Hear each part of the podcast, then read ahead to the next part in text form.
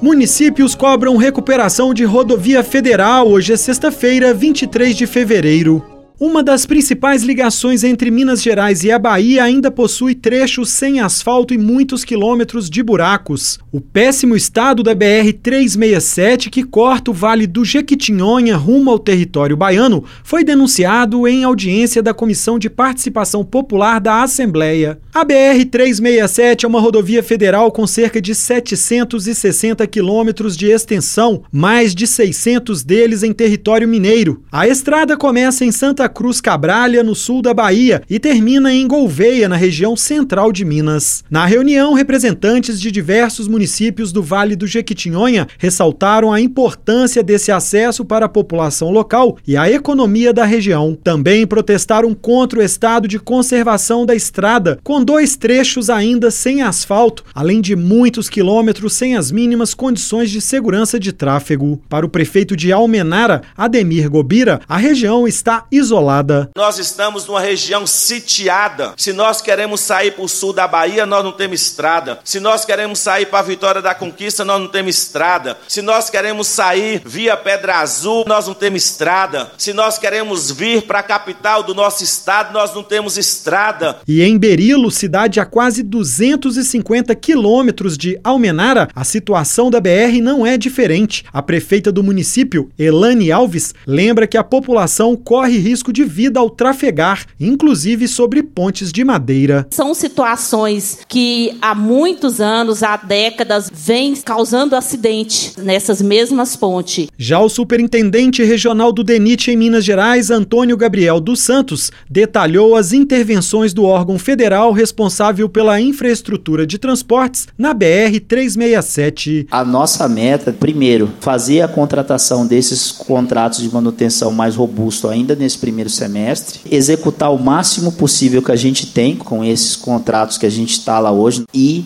a meta principal, a gente chegar até o fim do ano sem buraco nenhum na rodovia. O deputado doutor Jean Freire do PT, que presidiu a audiência, propõe que a região se mobilize para cobrar a recuperação da BR 367. A gente tem um compromisso com o povo, com o lugar onde a gente vive. Então, não dá para aceitar isso. E aí, os prefeitos que estão aqui, vice-prefeitos, é preciso, pelo amor de Deus, que a gente tenha a capacidade, porque tem gente que só sabe fazer protesto na internet. Comparecer aqui, fazer movimento, colocar lá, esse não faz não. Então, que nós possamos formar um grupo apartidário. O conteúdo completo dessa audiência está no portal almg.gov.br da Assembleia Legislativa em Belo Horizonte, Luiz Felipe Balona.